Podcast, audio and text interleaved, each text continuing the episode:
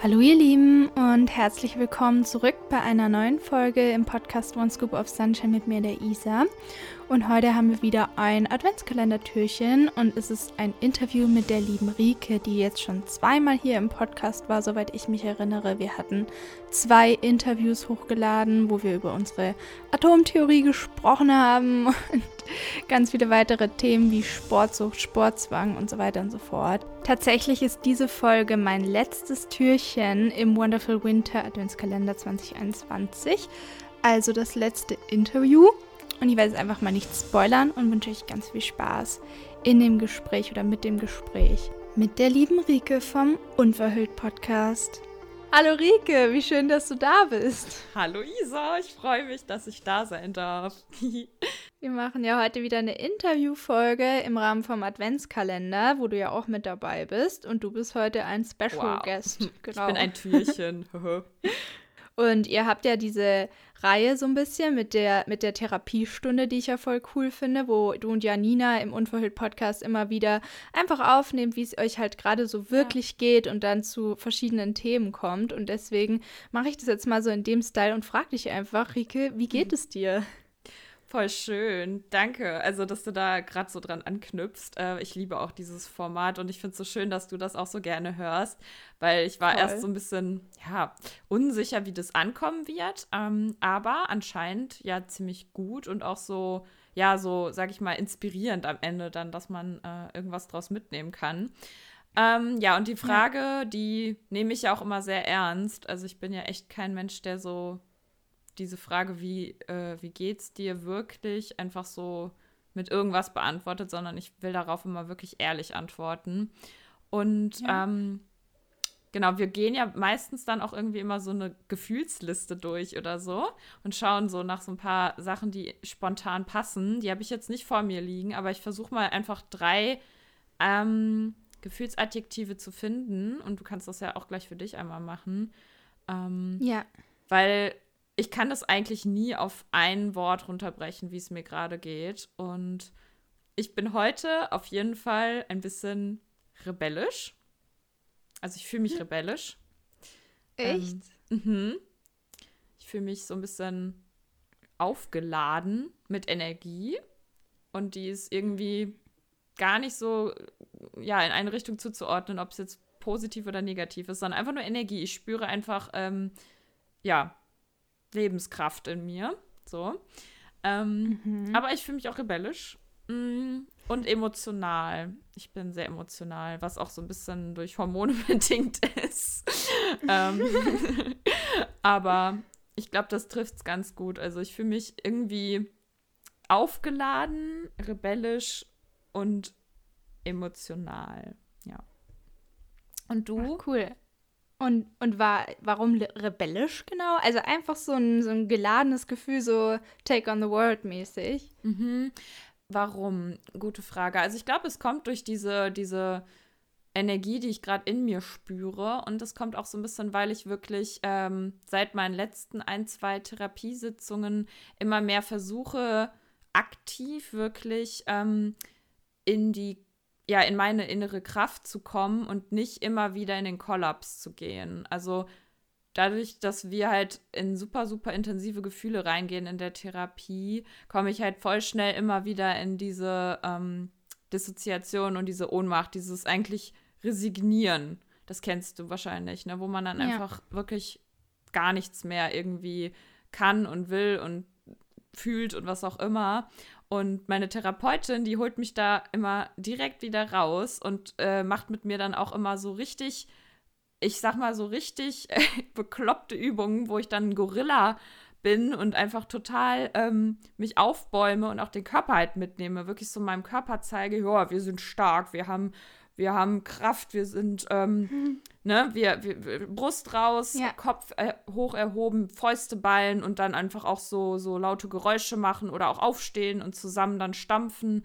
Also wir machen so richtig aktiv dann was, dass ich mich so wie so ein, ja, wie so ein, was sagt sie immer, ähm, wie so ein, ähm, mir fällt das Wort gerade nicht ein, aber so ein Gorilla auf jeden Fall, irgendwie so ein großes äh, Etwas, mich halt aufbäume. Ja. Und ähm, das passt ja zu diesem rebellisch sein. Also anstatt in diese Resignation zu gehen. Ich bin machtlos, überwältigt und hilflos. Das Gefühl, was ja automatisch kommt, wenn man Trauma hat, dann ähm, gehe ich jetzt immer aktiv in dieses Nein, nein, ich bin ähm, ich bin erwachsen, ich bin stark, ich habe Grenzen, ich habe auch Wut in mir, ich darf die zeigen und also so, das ist so gerade so ein Prozess, den ich total durchlaufe und ähm, ja, an Tagen, wo ich dann auch viel Energie habe, irgendwie wie heute, versuche ich die Energie auch irgendwie so in diese, ähm, ja, in diese Richtung zu lenken, dass ich mich halt mehr ähm, behaupte, meine Grenzen vertrete. Was jetzt nicht heißt, dass ich jetzt irgendwie rumbrülle und Leute anmotze.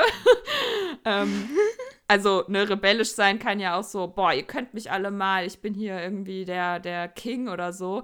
Das jetzt nicht, aber ich fühle mich so ein bisschen so. Cool, aber es ist ein gutes Bild. Also, äh, ja, ich habe mir jetzt auch, auch so gerade so ein King Kong auf dem Empire State Building ja. vorgestellt. So. Ja, also echt, echt ganz cool, die Übungen dann. Ähm, und ja, also Gefühle. Ich habe jetzt mal hier auch gerade nebenbei so ein paar Listen einfach durchgeschaut, weil ich einfach dachte, hm, ja. ist es, was ist eigentlich genau nochmal ein Gefühl? Ist das, was ich denke, ein Gefühl? Oder Boah, so eher schwer, eine ne? ähm, Verstimmung oder Stimmung? Ähm, und habe halt dann erm ermutigt gefunden. Oh. Das ist oh. eigentlich ein ganz gutes Wort. Weil wenn man dann halt so, zum Beispiel war, wir waren ja heute beide sehr an dem Uni-Zeug dran. Ja. Und wenn man dann merkt, ach krass, ich habe irgendwie was geschafft, vielleicht kriege ich es ja doch hin, ja. dann ist man wieder so ermutigt, wenn man denkt, hm, okay, ich glaube, ich äh, kriege alles so gut erledigt so. Ja. Ähm, ja, und sonst auf jeden Fall ähm, wohl. Das ist irgendwie komisch, aber seit gestern fühle ich mich eigentlich recht wohl hier zu Hause, weil es einfach so gemütlich ist. Also ich oh. weiß nicht, ob es bei dir auch so gemütlich ist. Nein. Aber wenn es draußen so dunkel ist, nein. bei mir ja ganz im Gegenteil. Aber wie schön. Ach, das ist total schön, dass es bei dir gerade genauso ist, wie es auch sein könnte und auch sollte so. Ja, einfach mal, ja, einfach durch diese, durch, ja, weiß ich nicht, geheizt. Ich habe einen Kaffee in der Hand. Das ist einfach gerade sehr gemütlich.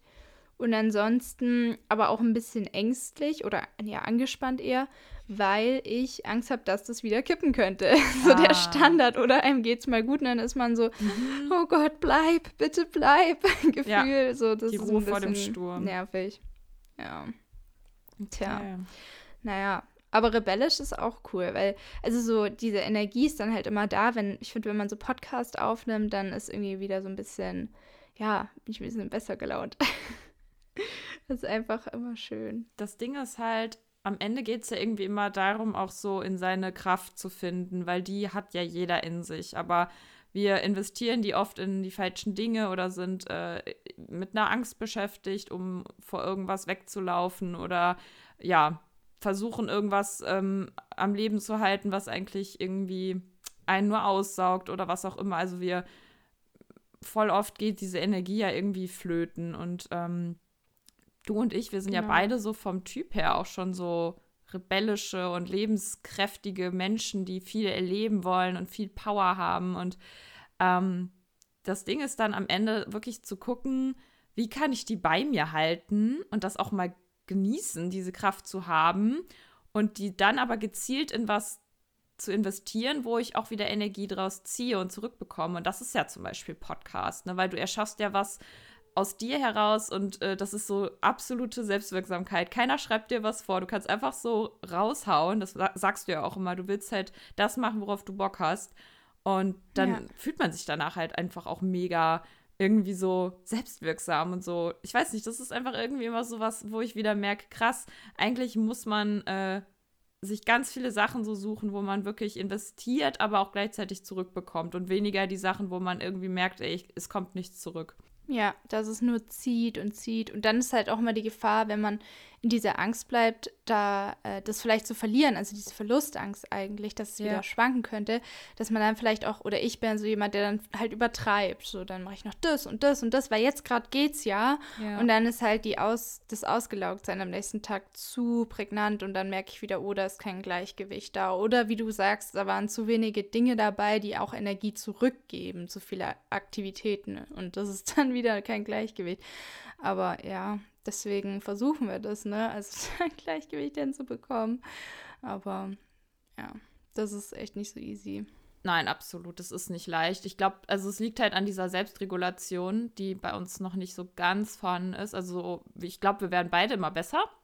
Aber ähm, das ist so diese Ungewissheit, wie du sagst, ne? wenn man nicht weiß, äh, wie lange bleibt jetzt dieses gute Gefühl. Also mache ich noch mehr, um noch mehr gute Gefühle zu bekommen, dann verausgabt man sich.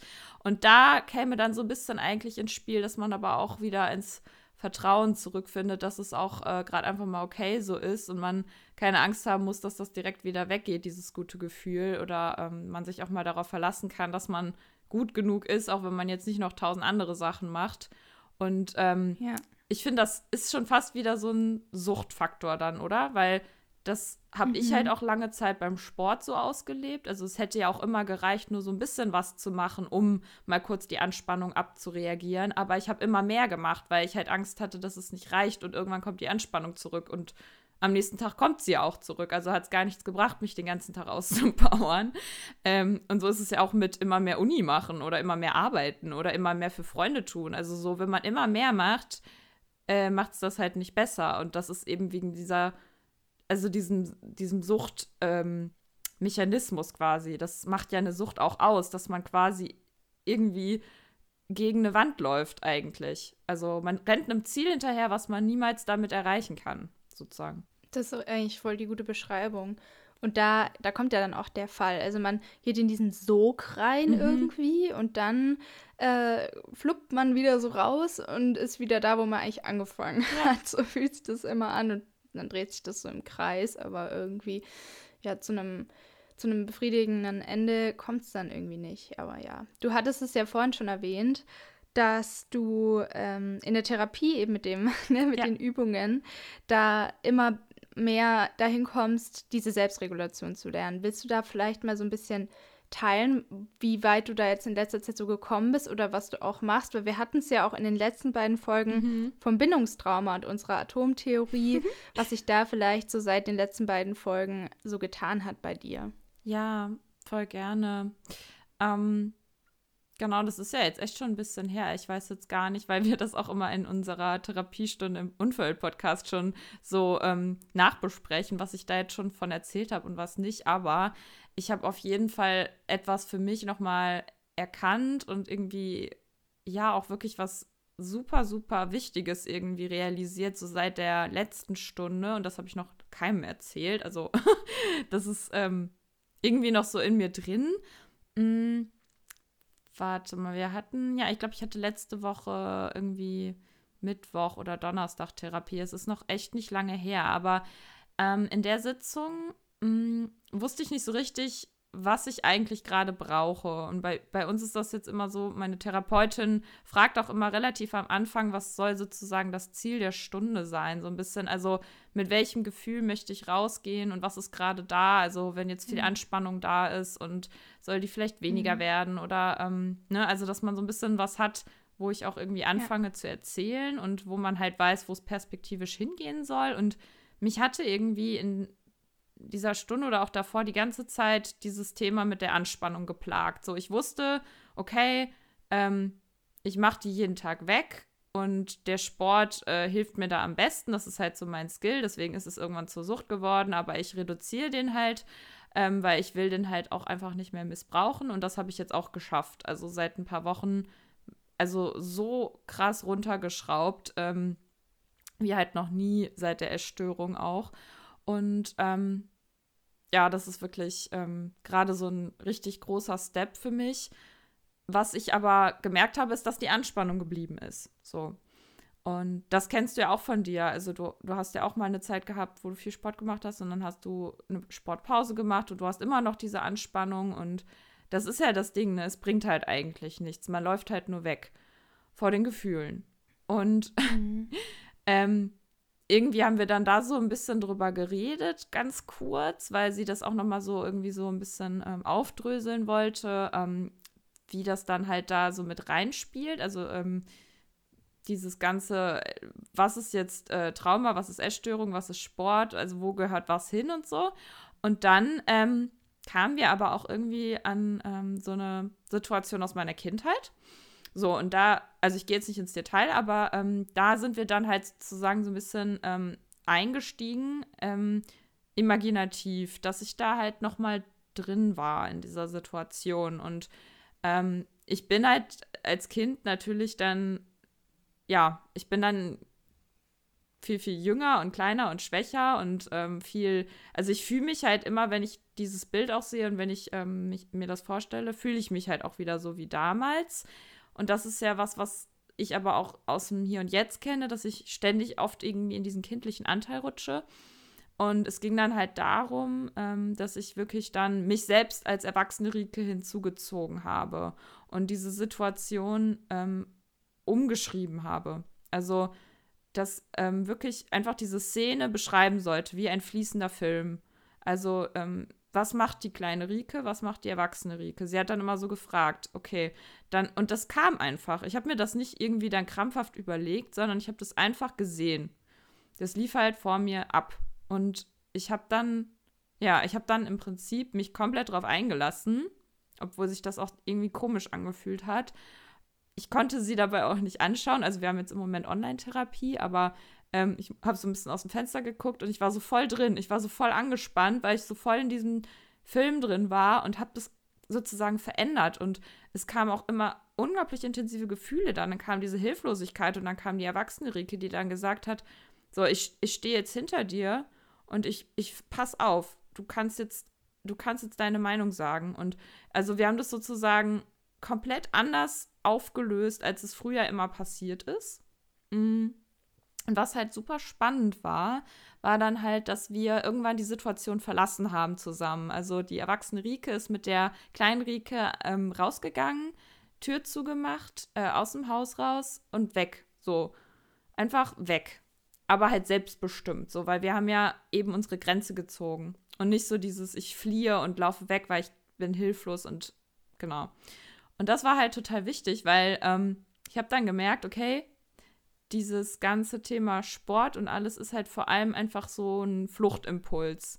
Und das ist wirklich so, so, so ein Hilflosigkeitsimpuls eigentlich. Und was ich halt da aber dann gemacht habe, war wirklich, ich bin aktiv aus der Situation rausgegangen, nachdem ich meine Grenze gezogen habe und mich selbst behauptet habe. Und dann sind wir aber, die Kleine und die erwachsene Rika, halt über eine Wiese gerannt, weil dann kam diese Erleichterung.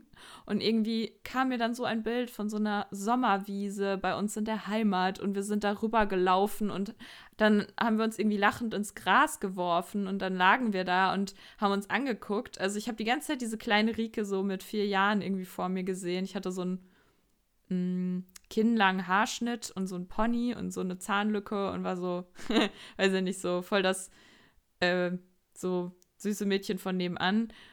Und ähm, dann kam halt eine Situation, wo ich halt diesen kleinen Mädchen, also der kleinen Rike, in dieses unglaublich lebensfrohe, lachende Gesicht geschaut habe und dann habe ich angefangen zu heulen. Hm. Und das war so ein tiefer Schmerz und das war wieder so dieses gleiche Gefühl, wie wenn, weiß ich nicht, irgendwas Schlimmes passiert ist oder so. Und es war, ne, dieses Gefühl von dieser ähm, kompletten Überwältigung und auch irgendwie so ein Fallgefühl und Ohnmacht und ich weiß nicht, du kennst das, dieses totale verzweifelt. So. Und, ja.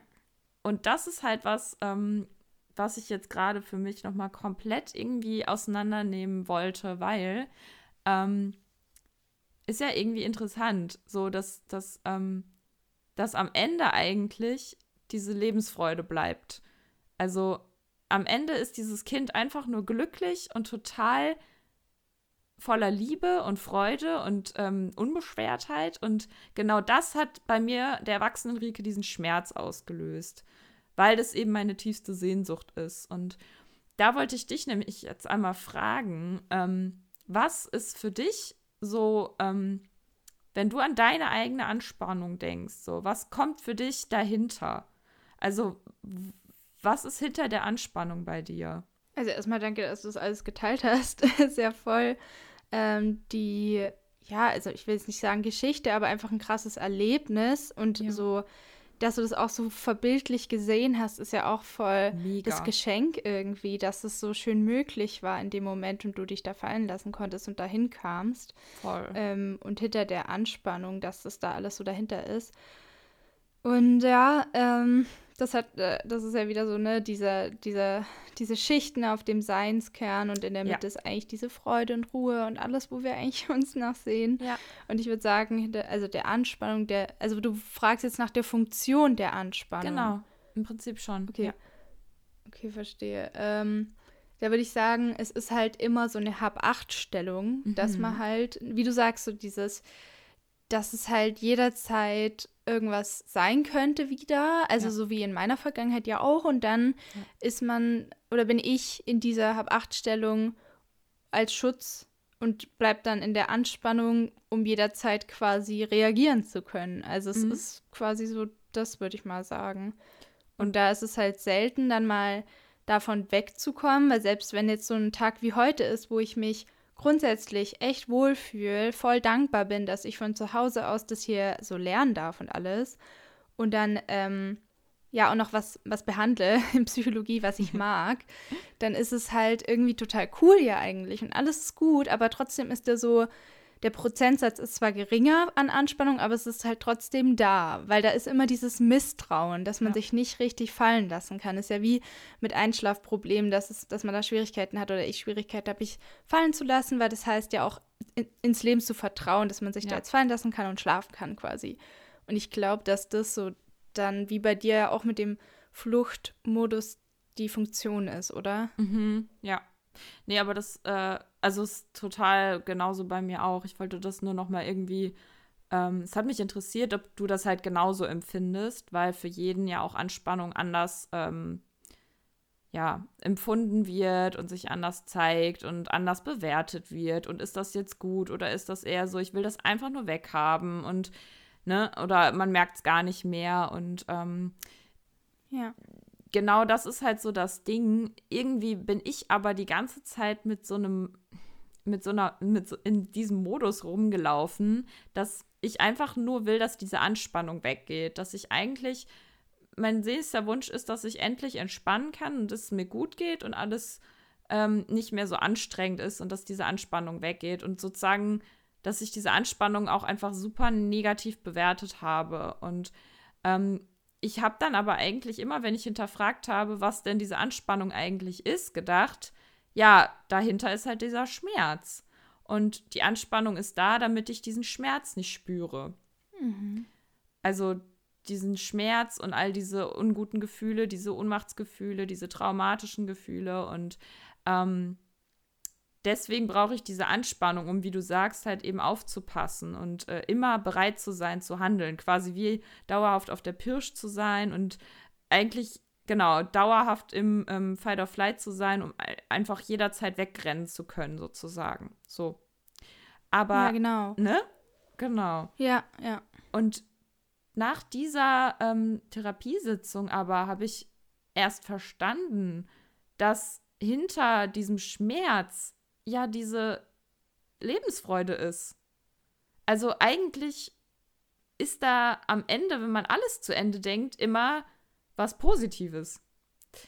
Und das habe ich ganz lange Zeit gar nicht wirklich mehr vor Augen gehabt oder überhaupt irgendwie ähm, überhaupt wirklich richtig begreifen können, dass also ich dachte immer, okay, ich muss durch den Schmerz, um heilen zu können. Ich muss, also am Ende habe ich diesen Schmerz überwunden. Es ging immer in meinem, in meinem Kopf und so von dieser Vorstellung mit dem Heilen von Bindungstrauma immer darum, in diese unangenehmen Gefühle reinzugehen, durch diesen Schmerz und bla bla bla. Aber das ist ja erstmal was, was, was total sehr viel Überwindung kostet und wo, wo man erstmal abgeschreckt ist oder weiß, okay, das wird jetzt echt anstrengend und schwer und was eher so, uh, und eigentlich ist hinter der Anspannung erstmal nur noch mal mehr äh, Negativität sozusagen oder noch mehr, was ich aushalten muss, wo ich durch muss. Mhm.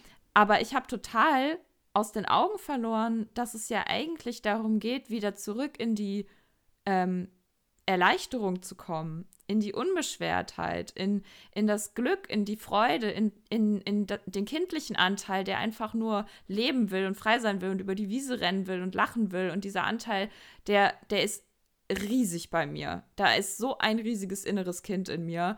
Ein, ein unglaublich, ähm, ja, total äh, zurückgeschraubtes äh, kleines Kind, was eigentlich nur toben will und wirklich so ein, ja, so eine Leichtigkeit und so eine Unbeschwertheit in sich hat.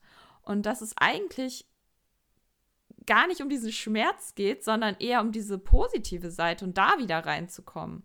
Weißt du, was ich meine? Also, wenn man das so hierarchisieren würde, dann ist da halt diese Anspannung und dahinter ist halt natürlich irgendwo eine Angst vor dem Schmerz, aber hinter dem Schmerz ist ja diese ist ja dieses Glück, ist ja diese Freude. Ja, ich, ich verstehe es auf jeden Fall. Also ist die Konsequenz quasi, äh, die du jetzt aus der Erfahrung rausziehst, dass dich das mehr motiviert, ähm, ja, das mit dem Schmerz zu arbeiten oder da reinzugehen, dich das fühlen zu lassen, weil du weißt, dass am Ende dann eigentlich dieses freudige ja. Kind ist und das, ja. was du ja möchtest, das dann langfristig da ist. Und da ist dann auch gleich die nächste Frage. Wenn du jetzt so durch deinen Alltag gehst, hast du dann das Gefühl, du kannst diese, diesen Teil von dir, den Kinderteil, dann erreichen? Oder ist es einfach noch zu belagert, sag ich mal? Nee, kann ich mittlerweile. Das ist nämlich das, was so spannend ist. Ich habe äh, dadurch jetzt echt gemerkt, ähm, ich kann mich jetzt auf was fokussieren und freuen, was halt schon da ist und wo ich auch weiß, wie es sich anfühlt und wo ich weiß, dass ich da halt auch langfristig hinkomme, ähm, wenn ich es halt einfach immer mehr ähm, lebe und ähm, ja, für mich selbst auch einfach äh, ja, wie soll ich sagen, mir erlaube. Es ist nämlich ganz viel bei mir auch so eine Erlaubnis. Also ich weiß nicht, ob du das kennst, aber aus Schutz vor diesem Schmerz, also dieses ähm, Gefühl von, ähm, mir wird das weggenommen, dieses Glück, äh, bin ich ganz oft einfach angespannt und erlaube mir gar nicht zu lachen, weich zu sein, ähm, locker zu sein, ähm, in Gesellschaft vor allem. Da bin ich ganz oft so, so automatisch total angespannt, einfach nur, weil ich halt so oft die Erfahrung machen musste, dass ich enttäuscht werde. Und mein Fokus ist jetzt quasi nicht so darauf, irgendwie immer wieder äh, irgendwelche schmerzhaften Situationen irgendwie aufzusuchen und das halt zu durchlaufen, sondern vielmehr den Fokus auf diese ganzen ähm, positiven Erlebnisse zu richten und mir die zu erlauben und die halt auch halten zu lernen. Weil ähm, im Prinzip geht es ja bei der Traumatherapie auch nicht nur darum, eben das alles so aufzulösen, sondern halt so dieses Toleranzfenster für Emotionen generell zu stretchen. Positive wie auch negative. Und das ist halt, finde ich, nochmal ein Unterschied dann. Also, wenn man, also, wenn ich mir jetzt wirklich so vorstelle, es geht auch darum, einfach positive Emotionen halten zu können und da mal drin zu sein und das stretcht auch mein Toleranzfenster, ist das ja viel, viel motivierender, als sich immer vorzustellen, boah, ich muss jetzt durch diesen ganzen Schmerz durch. Ja. Weißt du, ich meine? Ist auch schön, dass du den Fokus dann auf das Positive legst, weil es heißt auch immer, da wo der Fokus drauf liegt, das vermehrt sich dann auch. Und das ja. glaube ich halt schon, dass man da dann durch den Fokus, den man shiftet, so den, das ganze Leben eigentlich verändern kann, weil die Wahrnehmung sich ja darauf fokussiert, wie ja. wenn zum Beispiel du drüber nachdenkst, ich hätte gern einen Hund ja. und dann siehst du überall Hunde. Ja. Ja. Zum Beispiel oder so. Ich glaube, das ist schon eine große Auswirkung. Hat auch durch welchen Filter oder welche Brille man ja da noch alles wahrnimmt und sieht. Und dann gehst du ja auch voll in die Verantwortung oder in dieses Empowerment. So, so hört sich das zumindest genau. für mich an oder so fühlt sich das an, wenn du das alles so erzählst, was sich richtig gut anfühlt und richtig schön anhört. Ja, ja, das, da, da schließt sich nämlich der Kreis so ein bisschen. Du hast es gerade voll gut nochmal zurückgeführt auf dieses, genau, Empowerment-Gefühl, weil also das ist halt das Ding immer in der Therapie. Ähm, bin ich irgendwie immer so, ich will halt auch irgendwie weinen. Ich will halt spüren und fühlen, weil ich immer merke, wie erleichtert ich danach bin, ne? Ja. Aber ähm, ich merke halt, dass ich genauso viel an Kraft gewinne und an Selbstbestimmung und Behauptung, wenn ich halt wenn ich halt direkt quasi in diese Lebensfreude gehe und halt lerne, die zu halten. Weil im Prinzip ist das halt wirklich was, was mir früher genommen wurde. Meine Kraft, meine, meine unendliche, ne, das ist der Seinskern, so dieses positive, innere, was von, also was von innen nach außen strahlt, so meine Ausstrahlung, meine Lebensfreude. Das ist ja eine Ressource, die mir, ähm, die, die ist unendlich. So. Die kann nur einfach immer wieder überlagert werden oder auch ähm, ja, erschreckt werden, sage ich mal, wenn irgendwas Schlimmes passiert. Und dann gilt es eben darum, ja, so Flexibilität zu haben, dass man wieder Vertrauen gewinnt und so weiter. Aber ähm, dass meine Therapeutin mir auch selber dann so gesagt hat, so, es geht halt auch darum, die positiven Emotionen länger halten zu können und die mal wieder ähm, zu spüren zuzulassen. und zuzulassen, dass ja. das halt auch ein Bindungstrauma heilt und das ist ja auch ganz logisch, wenn man sich vorstellt, dass man immer wieder enttäuscht wurde in Beziehungen und Bindungen, dass es dann ähm, halt auch darum geht, sich jetzt wieder zu erlauben, positive Erfahrungen machen zu dürfen und für meinen Teil dann auch wieder in Bindung und in Gesellschaft zu lachen und ich selbst zu sein und zu merken, hey, es passiert nicht ständig was Schlimmes, ich muss nicht die ganze Zeit angespannt sein. Das heißt, es ist so eine kleine Erlaubnis, ähm, mutiger zu sein und wieder mehr, ähm, da brauche ich diesen rebellischen Anteil halt einfach auch auszuprobieren und das, das ist eigentlich gerade so ein kleiner Shift, auch wie du sagst, so in der Wahrnehmung, genau. Ich glaube, das ist halt total ähm, gut, die Erfahrung zu machen mit jeder Situation, mit der man ja dann umgeht, je nachdem, wie man reagiert oder damit umgeht, ja da auch in gewissermaßen schon auch eine Wahl zu haben oder wenn der Körper halt mit gewissen Emotionen einfach reagiert, aus alten ja. Wunden heraus oder in, aus Freude heraus oder so, damit dann entsprechend umzugehen. Also dann, wie du ja sagst, ne, Freude dann auch zulassen zu können, ja. nicht gleich wegzuschieben aus Angst, sie unkontrolliert zu verlieren oder mhm. so. Ich glaube, dass das irgendwie auch wieder so, weil ich glaube, oft machen Gefühle auch Angst, weil sie eben so wie so ein Wirbelwind sind, ja. die so durch einen durchwirbeln können und da dann so ein gewisses Gefühl von, okay, ich habe schon die Wahl, wie ich damit umgehe, zu haben. Also sie kommen vielleicht einfach so, das kann ich jetzt nicht einfach abstellen oder kontrollieren oder will ich auch mhm. gar nicht, aber wie ich dann damit umgehe, das kann ich ja dann kontrollieren oder kann auch da wählen oder auch selbst wenn ich es einfach geschehen lasse, ist es ja auch eine Wahl und eine genau. Form von, ich gehe damit um und ich lasse es zu. Ich habe zum Beispiel jetzt am Wochenende eine Erfahrung gemacht, dass ich in sozialen Situationen in einer Gruppe, in der ich mich jetzt wohlfühle, also ich kenne die Leute schon länger und so, ja. dass es dann trotzdem so ist, wenn ich jetzt heute zum Beispiel dann abspüle, es ist immer beim Abspülen, ganz komisch, dass mir dann lauter Situationen wieder einfallen, mhm. nicht nur wegen dem Glühwein, aber halt generell ist es immer so, dass ich halt dann dass ich dann einfach wieder so rekapituliere, was habe ich nochmal gesagt, wie hat die ja. Person reagiert, mhm. oh, war das vielleicht blöd, oh, war das. Und da ist ganz viel so Scham dabei. Und dann mhm. habe ich echt einfach mal versucht, das nicht gleich wieder wegzudrücken, sondern es halt zuzulassen und wie so zu Ende zu fühlen, weil mir aufgefallen ja. ist, dass ich in der Situation das auch schon das Gefühl habe, es aber wegschieb und nie zu Ende fühle, weil es unangenehm ist. Und dann sind diese Gefühle irgendwie aufgestaut und am nächsten Tag, wenn ich mich wenn ich ein bisschen so irgendwas mache einfach, dann kommt es so hoch. Ja. Zum Beispiel beim Abspülen oder beim Duschen, bei so alltäglichen Sachen. Und da habe ich auch letztens halt mit einer Freundin drüber geredet, die dann auch meinte, hm, aber eigentlich die Gedanken, die wir uns machen, was andere jetzt vielleicht wieder denken oder wie auch immer, ist ja eigentlich dann auch gar nicht so. Und es ist jetzt nicht so, als würde einen in der Regel jetzt jemand am nächsten Tag anschreiben und sagen, so, wir sind jetzt nicht mehr befreundet und ich will dich nie wieder sehen, ja. sondern es ist halt ein einfach ein Gefühl, das aus einer alten Wunde raufkommt, das ich aber nicht zu Ende fühle. Und wenn ich die aber nie zu Ende fühle, dann wird es ja immer so weitergehen, weil ich immer die Bewertung habe, dass Scham oder was auch immer es halt ist, was Negatives ist, was weggedrückt werden muss. Und das versuche ich gerade zu entkoppeln, indem ich es dann zumindest am nächsten Tag, wenn es in der Situation nicht geht, zu Ende fühle und mich halt kurz hinsetze, atme und es zulasse, auch wenn es negativ ist und dann auch versuche es loszulassen. So, weil es ist so festgesteckt dann. Und das ist irgendwie, irgendwie ist das total sinnvoll. Also ich, ich versuche mich gerade auf das zu beziehen, was du gerade gesagt hast, aber ich glaube, es hat schon einen Bezug in Bezug auf die Lebensfreude, weil es geht ja nicht darum, Gefühle zu vermeiden, indem man gleich zur Lebensfreude geht oder gleich zu anderen Gefühlen oder wie auch immer, sondern wir reden ja wirklich vom Zulassen, ne? Super, nein, total. Also Lebenskraft, Freude, was auch immer, einfach äh, Lebendigkeit und äh, Gefühle sind ja lebendig. Also das, die machen uns ja lebendig. Und ich finde es so ja. gut, was du gerade gesagt hast, wie du damit versuchst gerade umzugehen, weil das ist genau der Punkt.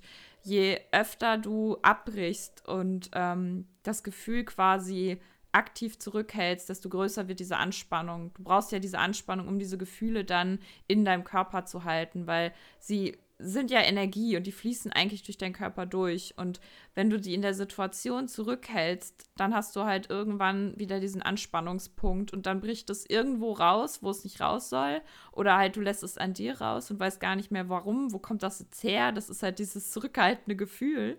Und im Prinzip machst du dann ja mhm. sozusagen, dass du das dann in einem sicheren Rahmen für dich jetzt nachträglich dann nochmal fühlst und rauslässt.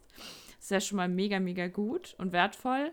Und ähm, zu dem Punkt davor wollte ich noch sagen, dass es ja eigentlich am Ende wieder Achtsamkeit ist mit den, mit den Emotionen. Dass, dass natürlich wir haben keine Kontrolle über die Gefühle, aber wir haben eine Kontrolle über unser Verhalten. Also wir können aktiv entscheiden, wie gehe ich mit dem Gefühl um. Und das ja. ist ja im Prinzip Achtsamkeit, so wie mit Gedanken. Du kannst die Gedanken einfach beobachten, du hast keine Kontrolle, aber du kannst entscheiden, ob ich den Gedanken jetzt zu Ende denke oder nicht, oder was ich damit mache, ob ich danach handle oder nicht. Und das ist halt mhm. das, äh, die Kunst am Ende mit Emotionen, dass man sie akzeptieren lernt. Sie dürfen kommen und gehen.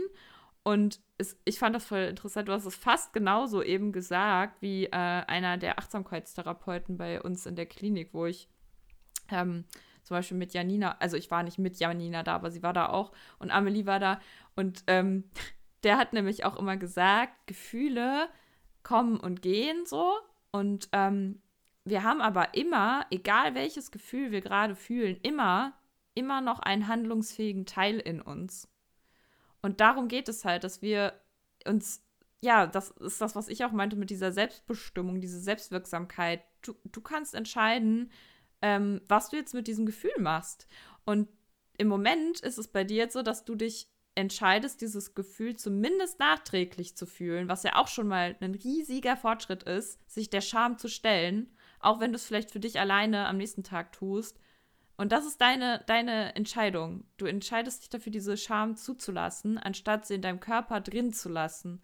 Und das finde ich mega, mega mutig. Ich versuche natürlich dann auch also mich für mich dann auch zu programmieren oder mir klarzumachen, dass es nichts Gefährliches, Lebensbedrohliches ist, weil das Ziel genau. natürlich dann schon ist, in der Situation es mich auch fühlen zu lassen, ja. egal wo ich halt gerade bin. Also das habe ich für mich halt entschieden. Das kann ja jeder so machen oder jede so machen, wie er, wie er oder sie möchte. Und das, ja, das wäre halt schon richtig, richtig schön. Was ich halt, was mir jetzt gerade noch eingefallen ist, also das ist also wieder eine sehr, sehr gute Kurve gezogen zu dem, was du gesagt hast, auf jeden Fall. Ähm, sehr, sehr sehr, sehr passend. Und ich habe mir gerade noch überlegt, wo du das mit dem inneren Kind gesagt hast. Mhm. Da wollte ich dich jetzt noch was fragen, einfach gerade. Ja, und zwar, wenn du ja dann diesen Zugang zu dem fröhlichen inneren Kindanteil hast. Ich finde es immer total schwer momentan noch. Es kann aber auch sein, weil ich ja so am Anfang meiner Einzeltherapie jetzt stehe, ja. dass es so ist, ähm, dass ich da einfach keinen positiven Bezug zu habe, ist es halt alles mhm. sehr, sehr negativ behaftet oder wie so eine negative Hülle drumherum, die ich wahrscheinlich geschaffen habe, um das Ganze von mir wegzuschieben, als mhm. ich 16, 17 war, weil ich einfach gesagt habe, okay, ich stempel das jetzt ab als schlimm und schieb's damit von mir weg und es gehört nicht richtig zu mir. Das ist ja diese Abspaltung irgendwie ja. von diesem Anteil. Und das ist eine bewusste Entscheidung. Und jedes Mal, wenn du dann zum Beispiel nur inneres Kind sagst, dann kommt so ein Gefühl von Widerstand, oh, gefährlich in mir hoch. Und es ist dann so schwer, da dagegen anzukommen, weil diese grundsätzliche Wahl, dass ich mich darauf einlasse und dass ich da rangehe und dass ich da irgendwie auch Hoffnung habe, dass da auch positive Gefühle sein könnten, die da hoffentlich bestimmt auch sind, sind weil sie. ich glaube nicht, dass wir als unglückliche Kinderbabys geboren werden grundsätzlich, Nein. aber für meinen Kopf ist es immer noch so, ich weiß mhm. nicht, mhm. ob das so positiv ist. Und ich, vielleicht ist es auch bei einigen ZuhörerInnen, dass sie dann vielleicht so für sich schließen, ja, aber bei mir war meine Kindheit ja ganz, ganz schrecklich. Ich, ich glaube, ich will da gar nicht irgendwie hin oder ich habe da einfach keine Hoffnung, dass da irgendwas Positives dann zu finden ist, also vom Gedanken, von den Gedanken her. Ähm, war das bei dir am Anfang der Therapie auch so? Und wie kann man da vielleicht durch diese Hülle durchbrechen und sich klar machen, dass man diese Hülle, um das von sich wegzuschieben, nicht mehr braucht, sondern da halt auch einen Zugang zu schaffen möchte und kann? Ja, total wichtiger Punkt. Also erstmal finde ich das total beachtenswert und total auch ähm, wichtig, das auch erstmal so anzuerkennen, dass du diesen Schutz hast, diese Abwehr gegen diesen inneren Kindanteil, weil der ja mit dir, äh, bei dir halt einfach mit ganz viel Schmerz assoziiert ist. Und das ist ja auch einfach ähm, erstmal so, ja, das kann man auch erstmal so stehen lassen und ähm, so auch erstmal annehmen. Ne? Also es ist ja erstmal ja. nur ein Schutz und etwas, was aus ähm, bestimmten Gegebenheiten eben so resultiert ist und gar nichts, was jetzt irgendwie weggemacht werden muss oder so. Ähm, du kannst es halt für dich erstmal vielleicht versuchen anzuschauen überhaupt, überhaupt dich damit näher zu befassen, weil du hast es jetzt gerade schon so, ja, als eine sehr, sehr starke Abwehr auch bezeichnet. Dass allein wenn ich das sage, so bei dir direkt so, ne, die Abwehr kommt und dann ist es vielleicht im ersten Schritt erstmal interessant, für dich überhaupt herauszufinden, kannst du es mit Neugierde betrachten? Kannst du gucken, ähm, möchtest du überhaupt diesen Anteil erkunden und ähm, integrieren vor allem? Es geht ja am Ende dann um das Integrieren und nicht abspalten. Das ist ja dann quasi das Gegenteil von dem Abspalten. Und ähm, ja, bei mir war das äh, ein ganz interessanter Punkt, Punkt eigentlich, als ich, ähm, ich hatte immer das Gefühl, ich hatte eine tolle Kindheit, bis ich zum ersten Mal über meine Kindheit gesprochen habe. Und ähm, das war 2014 in meiner Klinik, also der, als ich das erste Mal in, in dieser einen Klinik dort war. Und ähm, seitdem war das dann auch mit sehr, sehr, sehr viel Schmerz verbunden. Sonst hätte ich jetzt ja auch zum Beispiel letzte Woche nicht geweint, als ich die kleine Rike angeschaut habe, wie sie gelacht hat.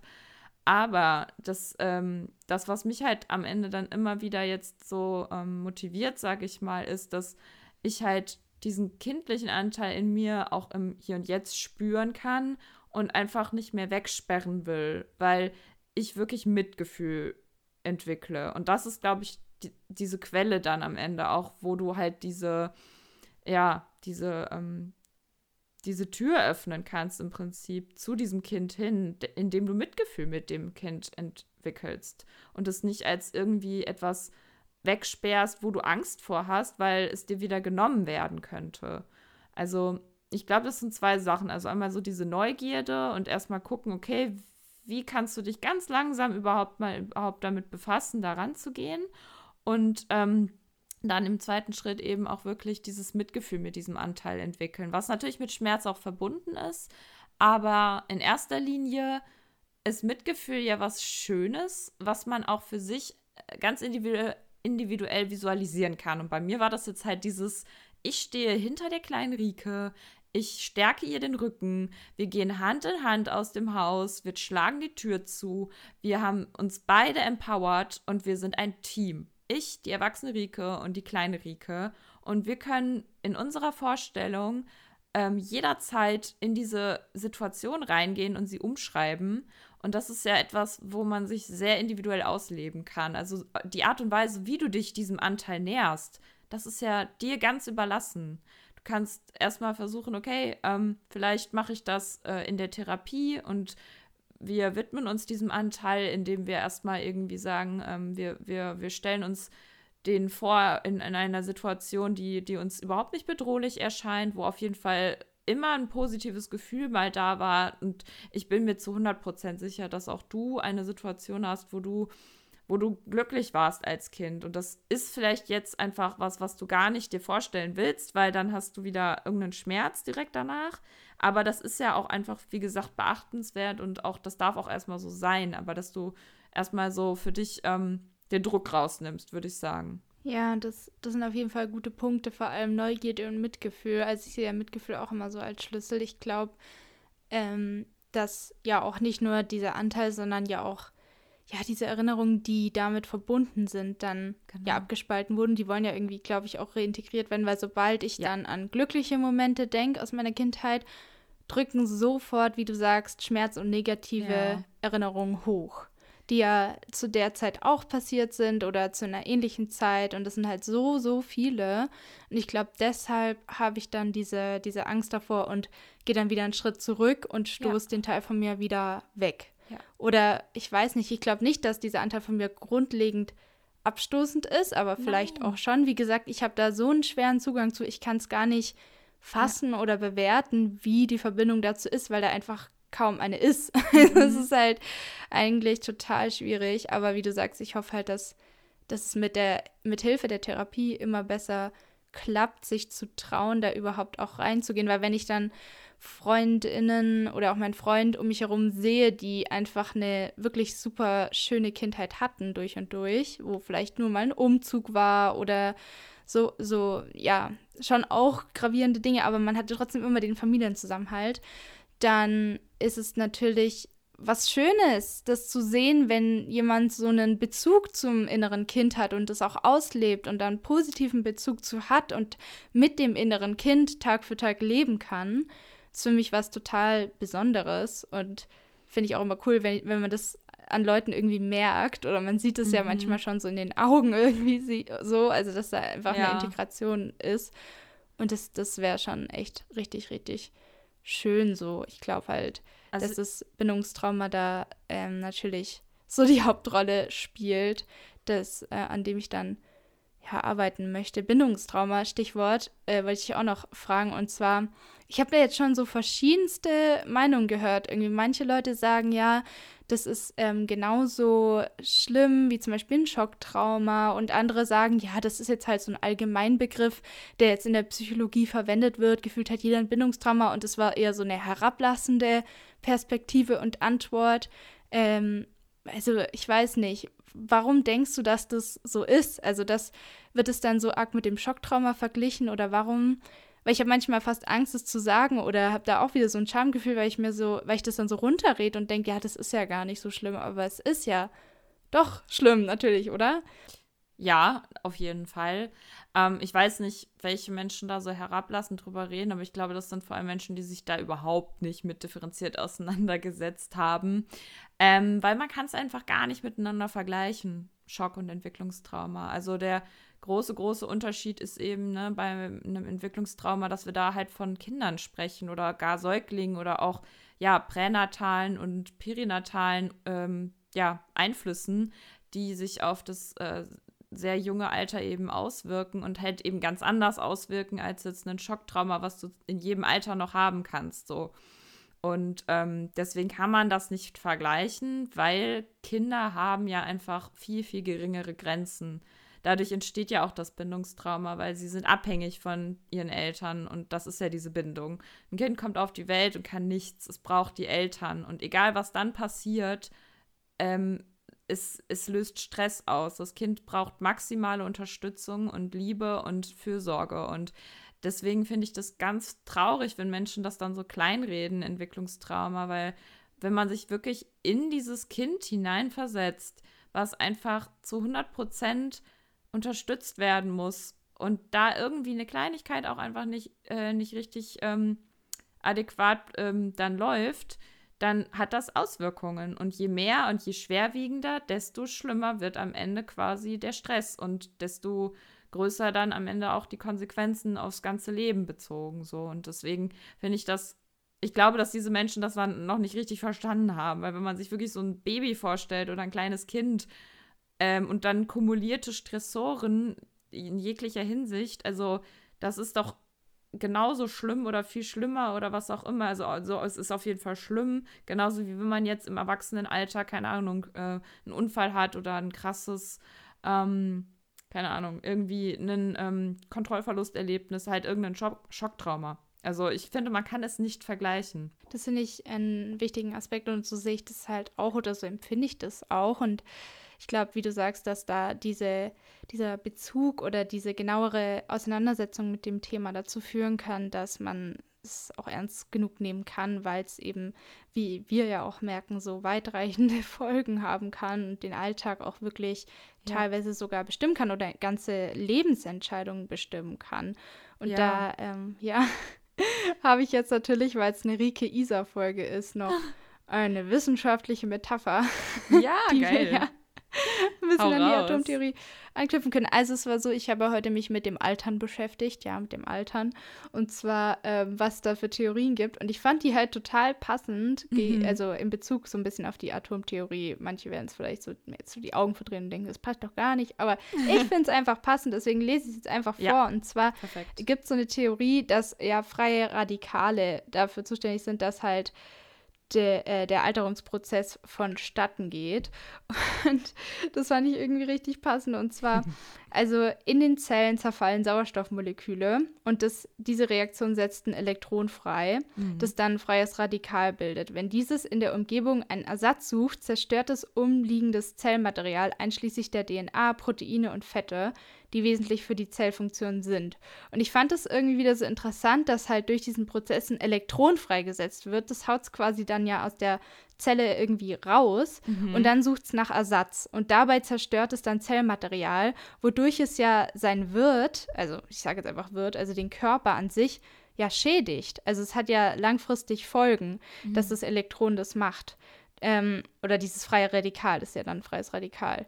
Und das fand ich irgendwie so, da habe ich mich so wiedergefunden in dem freien Radikal, weil ich mir so dachte, wow. Also man wird so, ähm, es zerfällt so quasi, da, man fühlt sich so ja gebrochen, wobei ich nicht ja. glaube, dass wir so voll zerbrochen sein können, weil wir gehen ja vom Atomkern aus, vom Seinskern, der ja immer genau. ganz ist, so inneres Kind und so weiter und da ist die Freude und die Ruhe und so weiter.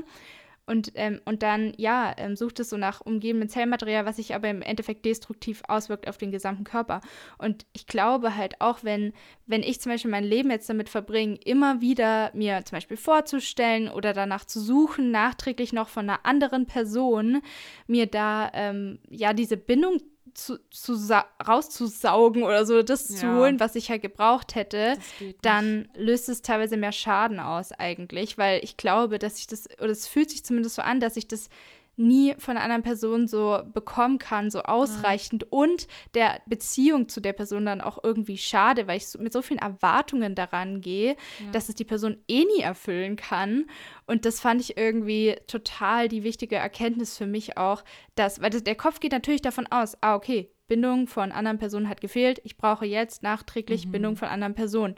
Und meinen Kopf davon wegzubekommen, dass das nicht langfristig die Lösung ist, in Abhängigkeit von anderen zu leben und immer nur das mir von den anderen irgendwie wie so eine Droge holen zu wollen, weil ich zu wenig davon hatte, ist total wichtig. Und stattdessen zu dem, was du gesagt hast, zurückzufinden und zu sagen, es ist ein inneres Problem und ich versuche das da halt irgendwie ja auch ja, da, da halt ranzugehen und da reinzugehen in den Schmerz, weil es ist ja auch wieder eine Vermeidung so.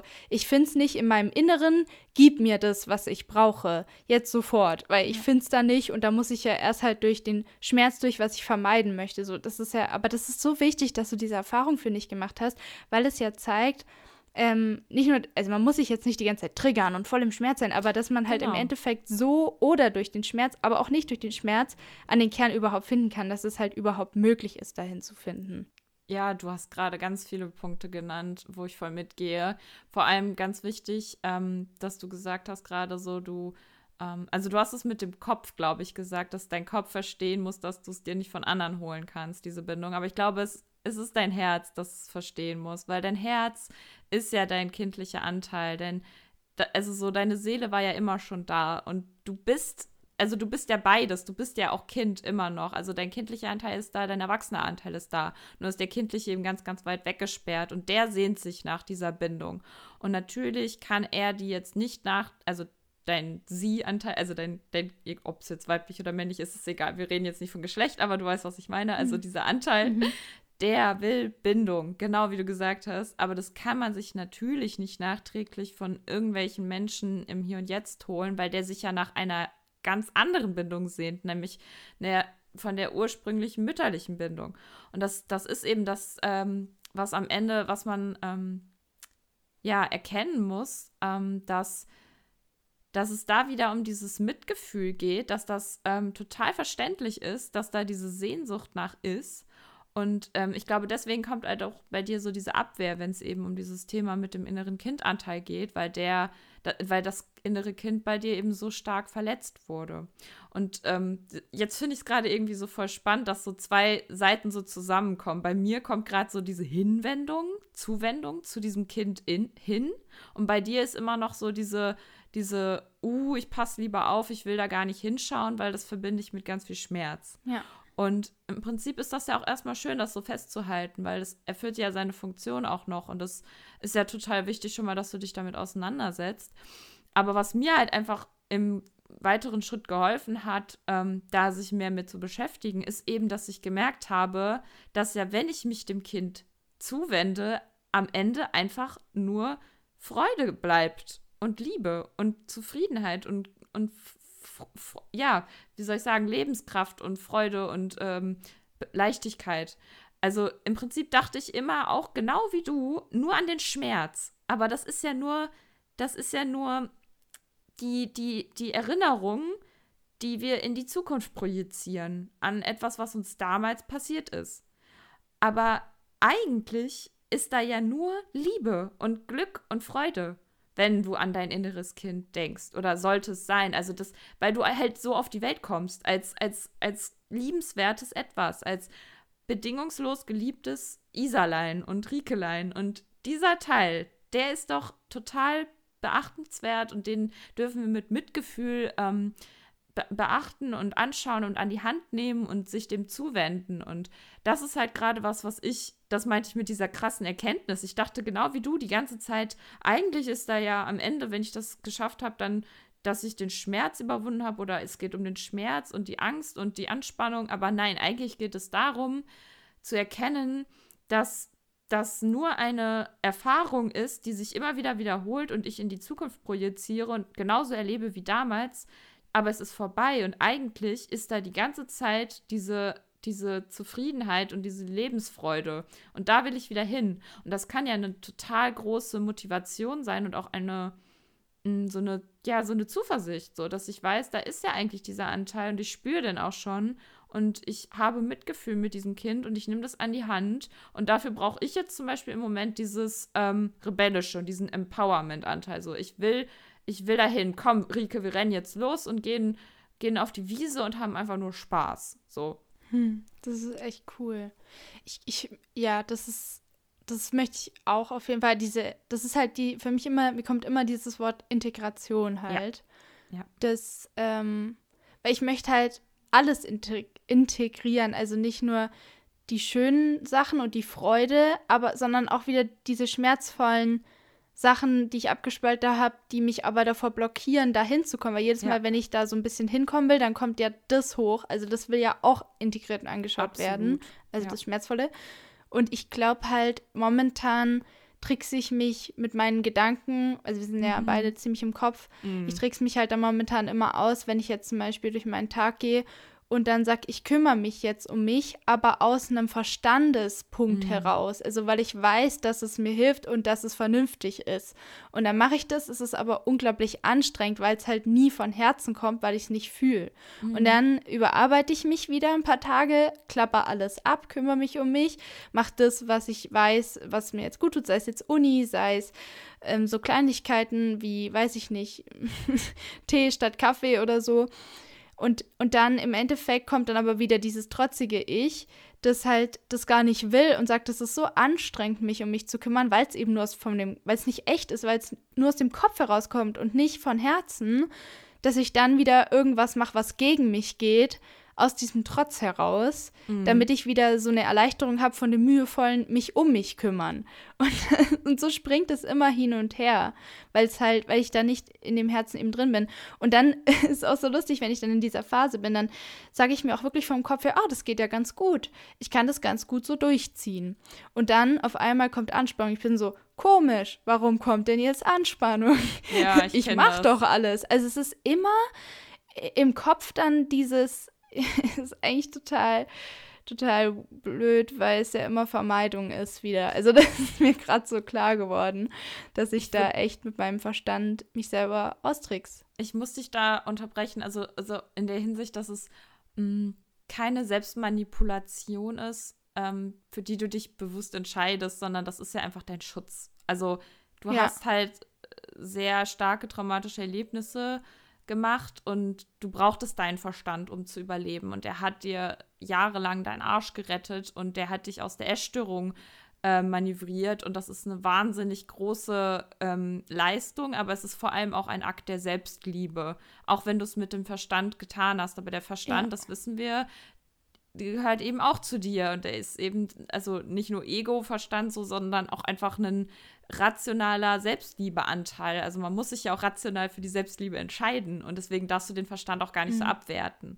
Also es ist total nee, wichtig, nee. dass du den hast und ich glaube, was einfach für dich so jetzt noch eine Übungsaufgabe sein kann, ist einfach wirklich mehr ins Spüren und ins Fühlen zu kommen und das dann auch zu spüren, was du tust. Also zum Beispiel dich einmal am Tag, wenn du bewusst etwas für dich machst, ne, dass du das dann auch versuchst, einfach mal, wie fühlt sich das jetzt gerade an? Also fragst, ähm, wie, wie fühlt sich das auch wirklich an im Körper und ähm, dass du dich dabei irgendwie deine Hand auf, aufs Herz legst oder dich äh, anlächelst. Ich weiß nicht, also man kann ja mit seinen, mit seinen Sinnen dann auch arbeiten, anstatt eben das nur mit dem Verstand zu sagen, so, so, ich entscheide mich jetzt dazu, ich trinke jetzt äh, den Tee anstatt dem Kaffee, damit ich noch nicht noch mehr gepusht bin. So, jetzt habe ich das gemacht, so jetzt das nächste. Nee, du kannst ja auch mal kurz dabei bleiben und gucken, okay, wie fühlt sich das jetzt an? Und vielleicht einfach ein ganz niedriger Anspruch an dich selbst da einfach dran zu legen, ähm, dass das erstmal für dich noch was, was ist, was schwer ist, ähm, dieses Selbstmitgefühl zu haben und diese Selbstliebe. Das ist ja auch eigentlich deine Liebe an dich selbst. Klar, du drückst es schon in der Handlung aus, aber dass es für dich jetzt eine Übungsaufgabe vielleicht äh, sein könnte, das auch einfach zu fühlen. Weil das ist ja im, im, im Endeffekt dann der Gegenpol zum Verstand, dass, dass du ins Gefühl reinkommst. Ja, da hast du absolut recht. Ist schon witzig, wir sind so in der Therapiestunde und dann so, das ist die Hausaufgabe bis zum ja. nächsten Mal. Voll. Ja, aber es ist wirklich so, weil wenn man dann so, so reinfühlt, dann merke ich halt immer nur so, dass es halt ja irgendwie ein bisschen so aufgesetzt sich anfühlt und mich überfordert, dieses Ganze, tu dies, tu das. aber wenn ich dann in den rebellischen Anteil reingehe, das ist halt alles wieder vom Kopf her. Ja, das, das Fühlen, mm. das eigentlich. Ja, aber wenn dann so Momente kommen, wie zum Beispiel du hattest mit deinem inneren Kind oder ich in Neuseeland oder so, dann zehrt man da so lange von, finde ich, wenn ja. da einmal dieser Zugang überhaupt da ist, weil ich hatte, ich habe es ja schon ein paar Mal erlebt. Ja. So in, in so ein paar Momenten, die richtig nice waren und die gehen mir auch nicht mehr aus dem Kopf oder so. Ist ja echt Siehste. cool, ja. dass man dass es überhaupt kennt. Ist ja voll das Geschenk und so. Nur, nur möchte ich es halt gern mehr täglich haben und nicht nur als ab und zu alle paar Schaltjahre kommt mal ein Selbstliebe-Moment, von dem ich dann wieder jahrelang zehren kann. so, das wäre schon, schon cool, wenn es mal mehr Alltag wäre. Aber da, da sind wir ja dran, ne?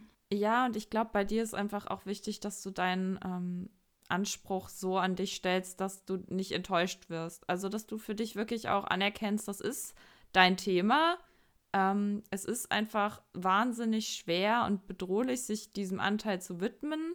Und du brauchst zu Recht deinen Verstand.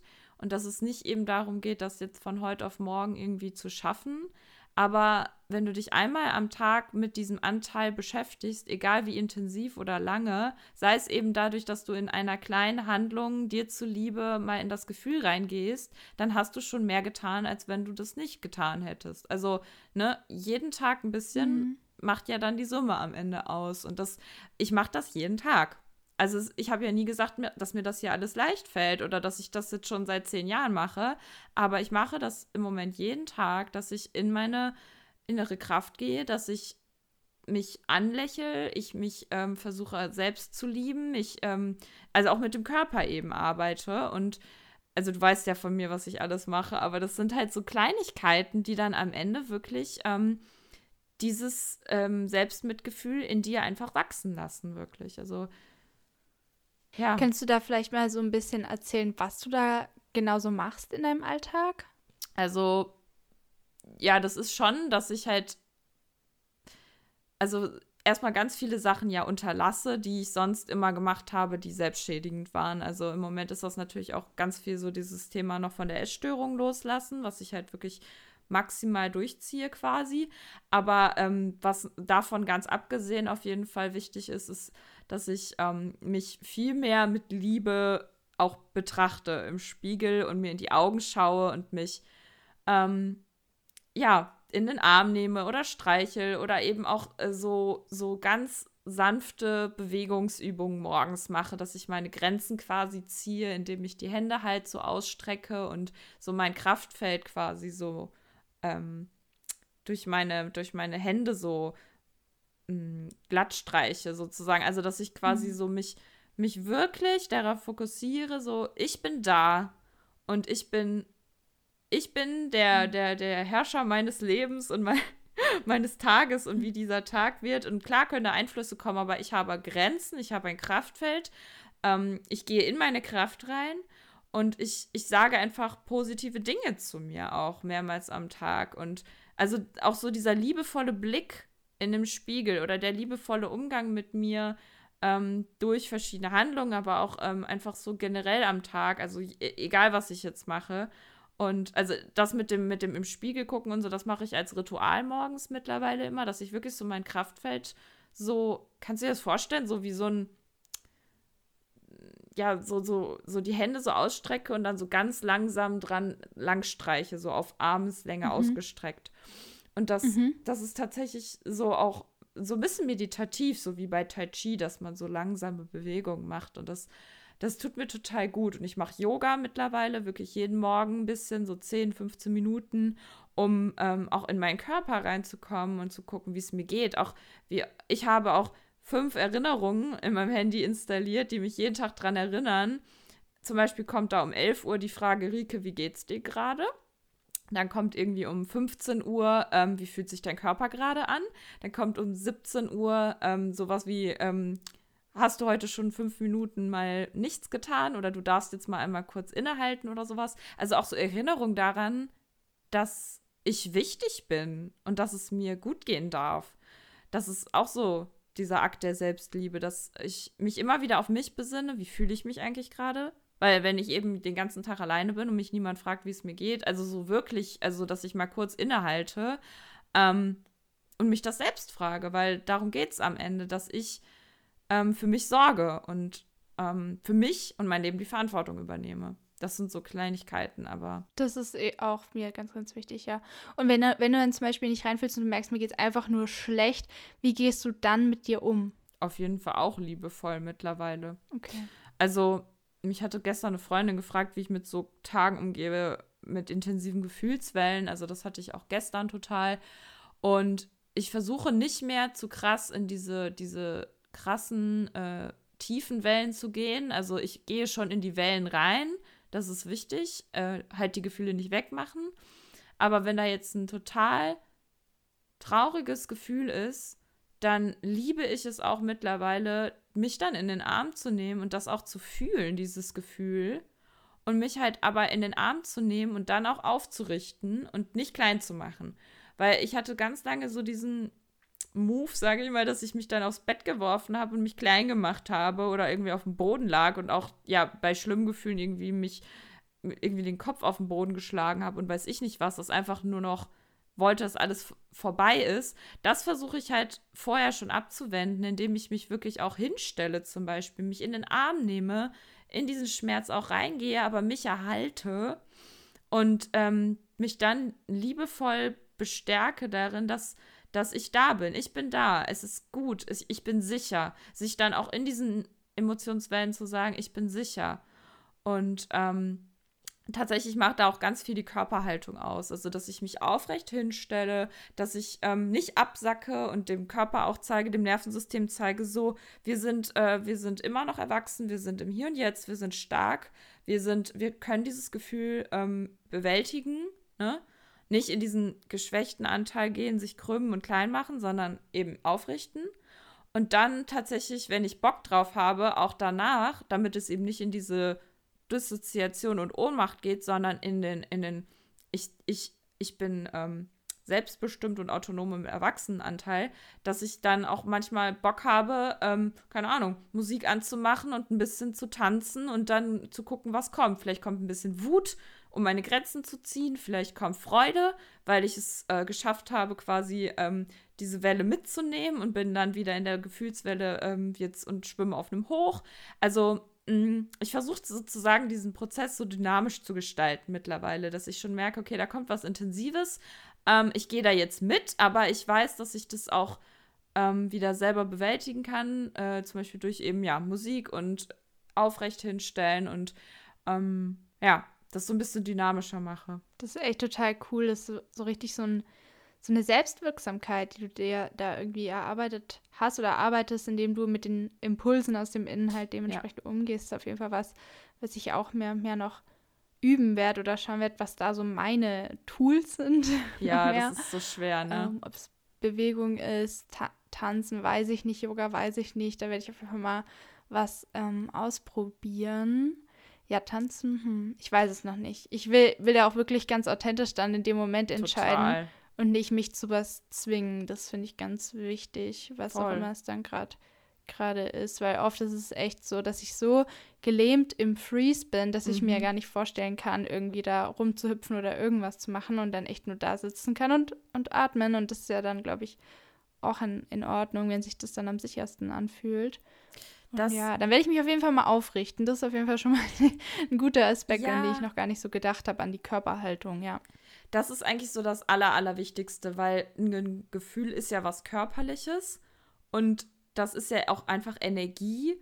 Und wenn du dich dann auch so verkrümmst und klein machst, dann checkt ja dein Nervensystem, okay, wir sind klein und schwach und machtlos und dann bleibst du da drin und dann gehst du in die Resignation und das ist halt der negative äh, Ausgang der Situation. Aber wenn du dich groß machst, dann, dann checkt dein Nervensystem, wow, warte mal, wir sind ja eigentlich äh, erwachsen und sicher. Und wenn ich im Freeze wäre oder in der Dissoziation, würde meine Therapeutin mich auch da durch den Körper rausholen und zum Beispiel im Raum orientieren. Super, super wichtig. Vagusnerv stimulieren, dich umschauen. Nicht, also wirklich aktiv, wenn du Freeze hast, dich in dich wirklich bewegen. Das darf aber auch ganz leicht sein, ganz, ganz, ganz leicht. Einfach nur die Arme erstmal hochnehmen und so ein bisschen ausstrecken und so ein bisschen in die leichte Bewegung kommen und dann im Raum umschauen. Was siehst du? Ähm, beschreib irgendwas, was dir ins Auge fällt, was dir irgendwie ins ähm, Sichtfeld springt, was dich anlacht, was irgendwie schön aussieht. Beschreib es, spreche es aus. Also deine wirklich äh, Sinne benutzen, deinen Körper benutzen, weil das ist wirklich, das hilft so krass. Und dann kannst du ganz intuitiv weiterschauen, so was würde dir jetzt gerade gut tun. Das kann für jeden anders aussehen. Das kann für dich sein, irgendwie rausgehen. Für mich ist es dann vielleicht tanzen. So, weißt du, wie ich meine? Also nur der erste Schritt geht auch irgendwie immer über den Körper, weil ein Gefühl ja auch was Körperliches ist. Das ist nämlich echt sehr intensiv natürlich. Ne? Da erscheint dann alles an Bewegungen so unmöglich. Aber es ist ja auch mhm. ein Schutz, Schutz vom Körper auf jeden Fall. Ich ja, habe auf jeden Fall noch zwei Fragen mir mhm. aufgeschrieben, die ich an dich habe. Ähm, die eine, die schließt eigentlich ziemlich gut an, an das Empowerment-Verantwortungsthema an, und zwar, wie du mit Veränderungen und Ungewissheit umgehst, die plötzlich passieren und außerhalb deiner Kontrolle sind. Ui, das ist eine große Frage. Boah. Weil, ja, also mittlerweile natürlich besser, aber auch es kommt irgendwie total auf den, ich sag mal, Lebensbereich an, wo diese Veränderung ähm, stattfindet. Weil, ja, also ganz oft bin ich schon auch noch eher so, dass ich mich erstmal im ersten Moment irgendwie überwältigt fühle. Also ich bin ja auch noch im Prozess, ne? Also ich mhm. bin ja auch noch nicht geheilt und habe auch immer noch diese, diese Momente, wo ich mich komplett überwältigt fühle und hilflos und irgendwie dann ein Kontrollverlustgefühl auch erstmal eine große Welle schlägt. Mm, boah, kannst du es irgendwie auf einen Lebensbereich begrenzen? Okay, angenommen, es ist etwas mit der Uni. Nehmen wir mal das mhm. Thema und man würde jetzt sagen, ja, wir schreiben die, Wo äh, die Prüfung jetzt doch zwei Wochen früher und ihr habt nur noch zwei Wochen, um zu lernen oder so. Ja. Sowas zum Beispiel. Also ich bin dann, glaube ich, schon so, dass ich erstmal voll drin bin und auch so im Freeze und Panik und ähm, so diesen Kloß im Hals habe und dieses Gefühl, alles boah, dieser Druck, ich zer zerberste. Und dann versuche ich aber mittlerweile wirklich ähm, diese, diese, also, wie soll ich sagen, so raus zu zoomen und zu gucken, dass ich das so relativiere und schaue, wie groß ist diese Situation eigentlich wirklich. Also, das, da kann man ja den Verstand auch für nutzen, dass man das so relativiert. Und ähm, dieses Gefühl auch dann eben mhm. abklingen lasse und dann wirklich schaue, okay, was kann ich denn aber, was kann ich denn wirklich aktiv tun? Also, ähm, ja. das habe ich ja auch wirklich machen müssen mit meinem Studium, weil es hat mich am Anfang voll überrollt und dann habe ich ein bisschen gebraucht, aber ich habe dann aktiv äh, ein Modul erstmal weggelassen. So. Und das war eine aktive Entscheidung mit diesem Gefühl von, ich ähm, bin komplett überrollt und überwältigt und ich pack das nicht. Und das hat mir geholfen, um jetzt einfach den Druck rauszunehmen. Und jetzt ist mein Stundenplan viel, viel entspannter. Und ähm, das hat mich ja am Anfang komplett aus der Bahn geworfen. Und ich habe sozusagen ähm, diesen, diesen, diesen Move gemacht, dass ich da ähm, einen Umgang mit gefunden habe. Aber im ersten Moment war es erstmal eine trotzdem eine Überwältigung. Also das ist bei mir schon noch so. Ja, aber das ist, finde ich, total schön, was du gesagt hast mit dem, was kann ich tun, dass du erstmal dir bewusst machst, du kannst etwas tun, du mhm. kannst etwas entscheiden wieder. Ich glaube, das ist auch das, was mich dann so in meine Kraft zurückholt, dass ich mir bewusst bin, dass ich jetzt Entscheidungen treffen kann, die mir dann helfen, dass ich mich dann frage, was kann mir hier jetzt helfen? Ja. Und, was, und das Rauszoomen mache ich auch, weil dann kommt mir alles wieder so ein bisschen spielerisch vor. Ja. So, ah, eine Challenge, interessant.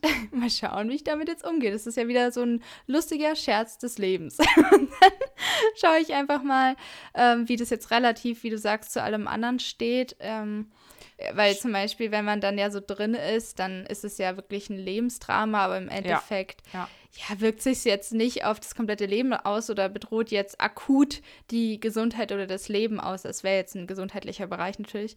Ähm, ja, dann, das ist eigentlich so, finde ich voll cool. Also da haben wir, glaube ich, so eine, einen ähnlichen Ansatz. Aber ja, ich bin auch noch in Übung, auf jeden Fall natürlich, weil wenn ich zu arg in den Humor reingehe, dann ist es ja auch wieder eine Bewältigungsstrategie, ja. mit der ich die Sache von ja. mir wegschiebe und zu arg in die Vermeidung gehe. Also versuche ich dann immer noch die Grenze zu ziehen, zu sagen, ja, Isabel, verliere dich jetzt nicht in dem Humor.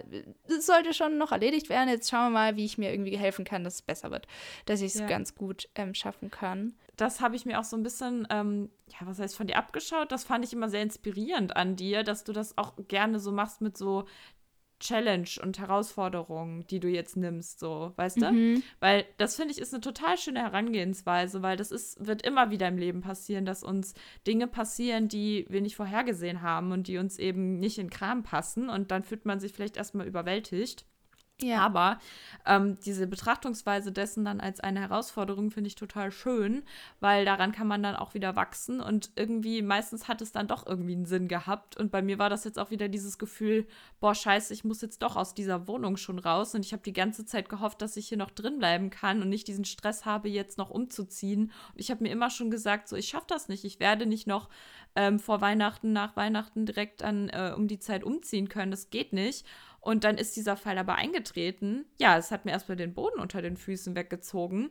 Aber dann habe ich mich wirklich gefragt, ähm, bin ich denn wirklich so machtlos? Nein, überhaupt nicht. Und habe dann einfach gesagt, okay, was ist jetzt das Realistischste, was ich machen kann? Ich suche mir jetzt direkt was, anstatt das noch weiter vor mir herzuschieben. Und ich nehme auch direkt das Erstbeste, sage ich mal, was ich finde, auch wenn es dann nicht das Perfekte ist. Aber ich nehme den Druck erstmal raus. Ja. Und das war dann halt sozusagen was, ähm, was ich ähm, direkt machen konnte und das dann auch wieder irgendwie jetzt als Abenteuer zu sehen. Ich lande jetzt zwar wieder in der WG, aber ich habe das jetzt so für mich so umbewertet sozusagen als Challenge auch wieder cool. Ähm, ich lerne noch einen anderen Teil von Köln kennen, ich lerne wieder jemanden äh, in meiner Wohnung kennen, so bin ich mehr so viel alleine und also, dass ich das dann lerne mittlerweile, immer wenn irgendeine Herausforderung kommt, das auch wirklich so zu sehen als etwas, woran ich auch wachsen kann und nicht immer alles nur als Überwältigung zu sehen. Total. Und das ist ja auch irgendwie so, das ist ja eigentlich das ganze Leben so. Es wirft einem Dinge mhm. entgegen. Und eine Freundin von mir ja. sagt dann immer, ähm, dass es halt wichtig ist, zu lernen, auf den Wellen so zu reiten. Das stelle ich mir dann immer so vor. Und ich finde dann, das ja. habe ich in Neuseeland halt gelernt, weil da war ja jeden Tag Ungewissheit. Jeden Tag wusste ich nicht, wo ja. schlafe ich jetzt, außer ich habe ein paar Tage halt wo verbracht. Oder was, was esse ich denn? Oder was machen wir denn? Und dann irgendwann habe ich da richtig Spaß dran gefunden an diesem Abenteuer, mhm. an dieser Ungewissheit und an diesem, ah, da sind Voll die krass. und die Begrenzungen, was kann ich draus machen? Oder auch als Kind, wenn ich ja. mit einer Freundin gespielt habe und sie wollte das große Barbiehaus und die beste Barbie und das tollste mhm. Pferd, dann habe ich aus dem, was ich hatte, so was voll Schönes gebaut und dann wollte sie das haben, was ich hatte, weil ich ich mir so eine Mühe gegeben habe und dann so eine Freude daran hatte. Also auch wenn es so eine ganz kleine Bleibe für meine Barbie war. Und das weiß ich immer noch.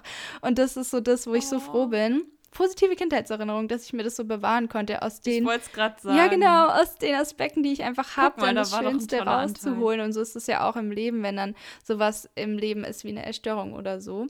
So, wir können ja, ja. da schauen, was, was daraus kommt. Oder jetzt mit deiner Wohnung, was, was wir daraus machen können wieder. Das bringt ja wieder Verantwortung. Und das finde ich, finde ich total ja. schön. Und jetzt kommt noch meine letzte Frage. Und zwar, ähm, das frage ich jetzt mittlerweile alle meine äh, Gäste und Gästinnen. Und zwar, mhm. ähm, wenn du eine Sache an der Welt ändern könntest, was wäre das? Hm. ich überlege gerade. Ich bin ja nicht so politisch, aber ich habe irgendwie immer das Gefühl, dass, dass ganz, ganz viel Leid entsteht durch Ungerechtigkeiten und Ungleichheiten in, in in, in, einfach in unseren Lebensbedingungen. Und ich glaube, ich fände es schön, wenn sich eigentlich unsere Länder, Kontinente, Kulturen, was auch immer, nur durch deren Einzigartigkeit unterscheiden würden, aber nicht durch die Lebensbedingungen und Umstände und ähm, Nachteile in manchen Ländern. Weißt du, wie ich das meine? Also im Prinzip, dass es allen Menschen gleich gut geht, sage ich mal, und sozusagen keine äh, so fundamentalen Unterschiede darin bestehen, dass manche ähm, Kulturen einfach um ihre Existenz kämpfen müssen oder um, weiß ich nicht was für, für, für krasse, ähm, ja, lebensbedrohliche Umstände haben und andere Länder leben im Überfluss, sondern dass, dass ich halt das, also ich finde das immer so schade, wenn ich mir vorstelle, boah, ich will mal gerne nach äh, Afrika reisen oder so, dann muss ich aber auch immer berücksichtigen, okay, aber dann fühle ich mich auch irgendwie kacke, weil ich bin eine privilegierte, westliche, deutsche, weiße Frau mit genügend Geld, um dahin zu fliegen und dann kommen da Menschen und ähm, denen geht es vielleicht nicht so gut und mit solchen Dingen, also ich finde das unfair so, weißt du, wie ich meine? Weil kein Mensch sucht sich ja aus, wo er geboren wird. Und ich fände es, ich glaube, das würde ich gern verändern, sodass alle quasi gleiche Rechte haben, aber auch auf Lebensumstände bezogen und sich die Länder und Welten und Kulturen und alles nur darin unterscheidet, durch die Einzigartigkeit, dass jetzt zum Beispiel in Südafrika irgendwie da äh, der Tafelberg ist und man da Pinguine sehen kann und weiß ich nicht was und das im Dschungel eben Dschungel ist und in Neuseeland ganz andere ähm, ja, ähm, äh, Landschaft und so weiter. Und also das dass wir uns nur in den Dingen unterscheiden, die uns halt einzigartig machen, aber nicht darin unterscheiden, dass die, die eine Kultur benachteiligt ist oder irgendwie ärmer oder reicher oder irgendeinen krassen Bürgerkrieg führt, so, sondern dass, ähm, weil ich finde, dann verliert man immer so am Ende so die Hoffnung und auch das Interesse daran, irgendwie die anderen Kulturen kennenzulernen, weil da muss ich mich auch mit deren Politik beschäftigen äh, die aber im Krieg mit unserer ist oder was auch immer. Und das finde ich so schade, weil eigentlich ist die Welt ein zauberhafter Ort.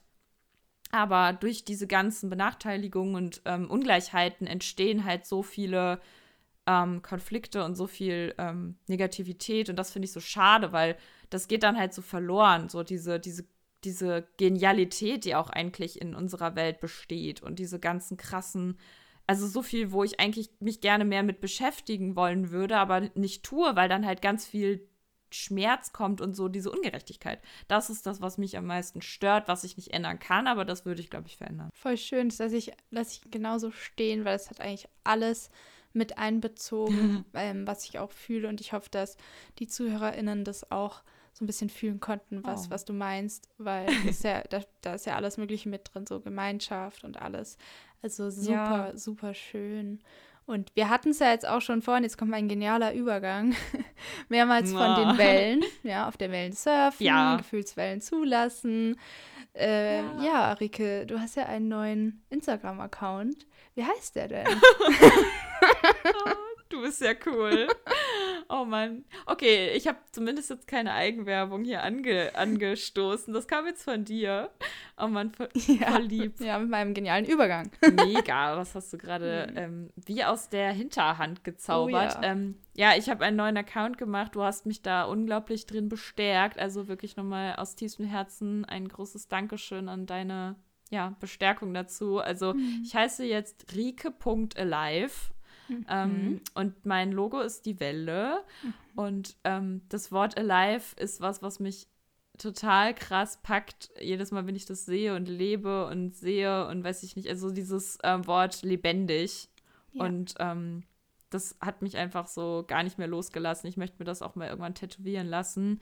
Ich liebe das mhm. irgendwie, dieses Wort lebendig und das passt halt zu dem ähm, Symbol der Welle auch, weil eine Welle eben dynamisch ist und äh, sinnbildlich steht für die Kraft ähm, der, ja, der Emotionen, aber auch einfach so diese ganze Dynamik in uns. Wir sind eben, wenn wir ähm, wirklich am Leben sind und lebendig sind, dann sind wir dynamisch, dann sind wir wie Wellen und surfen diese Wellen und wir sind in der Kraft und wir sind nicht statisch und nur am Funktionieren und Überleben oder Tod oder was auch immer, sondern wir sind ähm, individuell und lebendig und die Welle steht für auch diese, diese, dieses dieser Fluss des Lebens, so dieses Kommen und Gehen und dass man eben lernt, ähm, wie wir eben auch gerade gesagt haben, so Herausforderungen mitzunehmen. Und das ist ja auch dann am Ende eine Therapie, dass man alte Dinge aufarbeitet, integriert und wieder in seine Lebendigkeit zurückkommt. Und ähm, ja, das ist so ein bisschen das, was ich versuche in dem Account auch so zu thematisieren, also quasi Altes und Neues und das, was kommt und ähm, alles zum Thema Entwicklungstrauma, aber auch Ängste und Stress loslassen und was mache ich so im Alltag und wo begegnet mir das Thema, was habe ich schon geschafft und was kommt noch und wo ähm, bin ich auch immer noch im Prozess. Genau. Mega, mega gut. Passt richtig gut. Und ja, da, das finden, finden die Leute bestimmt, weil wir, wir machen jetzt so einen Adventskalender und den machst du ja auch mit dem neuen Account quasi und schaut Ja. da gerne vorbei, weil das Dank ist ja dir. jetzt quasi dein, dein aktueller Account in dem Sinne, wenn wir jetzt Yes. also hier ein Interview machen. Ich werde den auch verlinken in den Show Notes und vielleicht Oh, danke. surfen wir ja irgendwann zusammen auf dem Subboard hier bei mir auf dem Oh. Bodensee die Wellen. Dann machen wir auf jeden Fall ein Bild. Auf Ja, da freue ich mich schon Fall. drauf. Ja, oh, das war wieder so cool. Es war ist einfach, ich bewundere dich so und feiere dich so und es war einfach wieder ein richtig schönes Vertrauen. Also da ist immer so eine. Vertrautheit, finde ich, bei uns und so ein richtig Ja. schönes Gespräch. Ja, hör auf. Du, also, du bist für mich so ein krasses Vorbild. Oh. Wirklich. Ohne dich hätte ich äh, so viele Schritte nicht gegangen und ich bin immer noch so dankbar, dass ich diesen One Scoop of Sunshine Podcast entdeckt habe und dich angeschrieben habe und ähm, das Ganze ins Laufen gekommen ist. Also ich glaube, wir profitieren beide voneinander. Ja, Du bist cool. mindestens genauso fabelhaft. ja, jetzt haben wir uns ja auch schon getroffen in Köln in der Zwischenzeit, seit den Ja. letzten Interviews. Also mega, mega, Stimmt. mega schön. Irgendwann kommst du hierher und dann treffen wir uns wieder. Oh ja. Das ist einfach schön. Also vielen, vielen Dank, liebe Rike, ähm, dass Ich du danke dir. hier im Interview warst und mein Adventskalendertürchen bist. Und, oder unser Adventskalendertürchen vom Wonderful Winter Adventskalender. und ja, bis zum nächsten Mal. Das äh, würde ich auch sagen. Ich freue mich drauf und danke, dass ich da sein durfte, meine Liebe. Danke. Bis zum nächsten Mal. Ciao. Ciao. So, und damit habe ich meinen letzten Teil oder mein letztes Türchen vom Adventskalender dieses Jahr hochgeladen und hoffe, euch hat es gefallen. Ich fand es ein sehr, sehr cooles Gespräch und mag ja so lange Gespräche auch richtig gern und es hat sich total gut und vertraut und schön angefühlt. Und jetzt bin ich quasi durch und freue mich einfach auf die kommenden Türchen noch. Also wünsche ich euch jetzt mal alles, alles Liebe bis zur nächsten Folge. Ein herzliches Namaste, eure Isa.